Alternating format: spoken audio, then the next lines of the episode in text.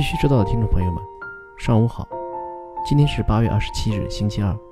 欢迎收听由区块链行情咨询 APP 蜜蜂茶提供数据知识的必须知道。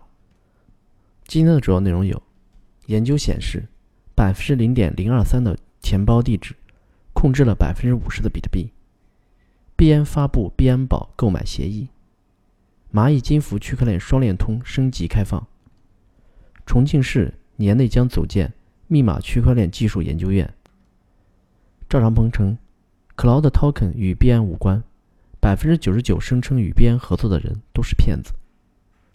首先来看数字货币行情，蜜蜂查二十四小时行情早报，八月二十七日八点数据，BTC 报价一万零三百五十七点四六美元，二十四小时涨百分之二点一五，交易量为二百四十五点三零亿美元，ETH 报价。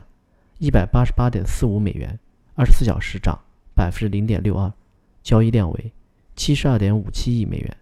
XRP 报价零点二六九六美元，二十四小时跌百分之零点二四，交易量为十五点五七亿美元。据区块链监察平台数据显示，比特币集中度几乎是全球财富集中度的五十倍，百分之五十的比特币由百分之零点零二三的比特币地址填包控制。相比之下，全球百分之五十点一的财富由全球人口的百分之一控制。数据显示，四千六百五十二个钱包地址控制着所有比特币流通量的一半。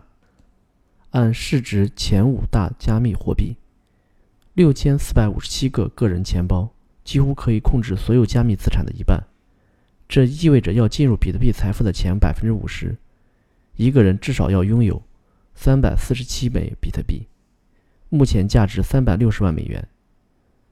在按市值计算的前五大加密货币中，XRP 是最集中的，十四个钱包控制着百分之五十的市场份额；以太坊则是由三百四十六个钱包控制着百分之五十的代币。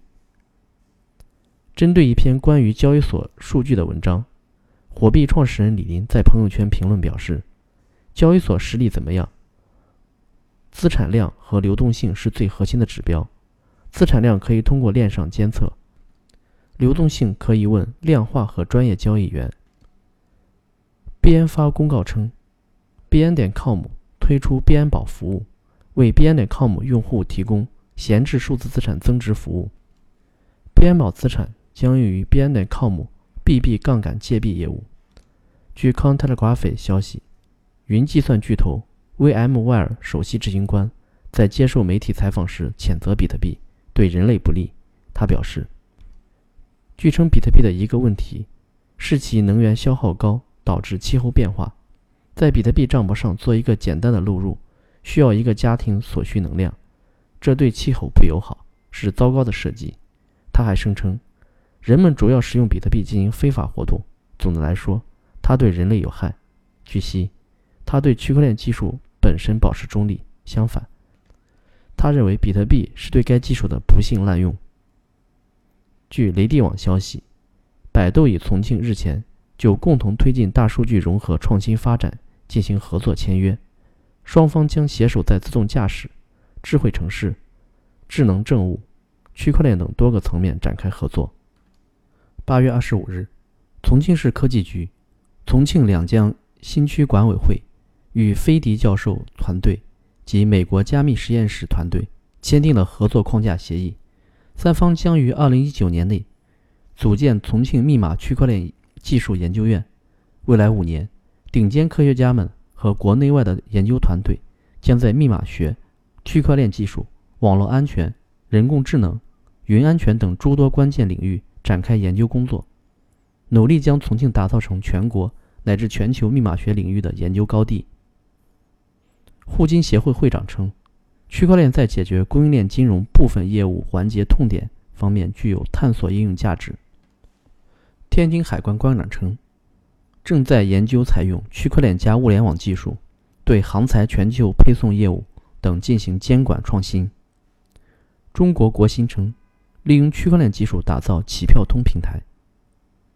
蚂蚁金服近日宣布，基于区块链技术的供应链协作网络。蚂蚁区块链双链通全面升级开放，这一服务运用区块链技术，可解决供应链金融中的信任难题。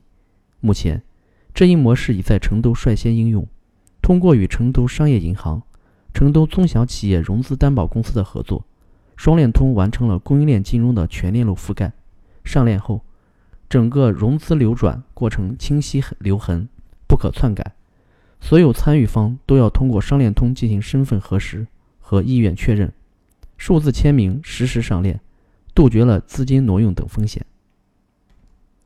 据《Contelegraphy》报道，八月二十六日，巴西央行宣布，根据国际货币基金组织 （IMF） 新分类标准，交易加密货币将被归类为非金融产品，因此将作为中央银行资产负债表上的商品入账。由于买卖加密货币涉及外汇合约的执行，央行在进出口统计中考虑买卖加密资产。此外，由于巴西是加密货币的净进口国，这显然有助于降低其资产负债表上的贸易顺差。NEC、阿根廷与美洲开发银行等合作开发基于区块链技术的数字身份识别项目。Negus News CEO 创始人 Alex 发推称。Cloud Token 是澳大利亚最新传销计划，承诺用交易机器人获得每月高回报。看上去是正在和币安合作，赵长鹏能帮忙早点制止吗？对此，赵长鹏回应称：“与我们无关，根本不了解他们。百分之九十九声称与币安合作的人是骗子。”好了，今天的节目就到此结束，感谢大家收听，我们明天同一时间再见。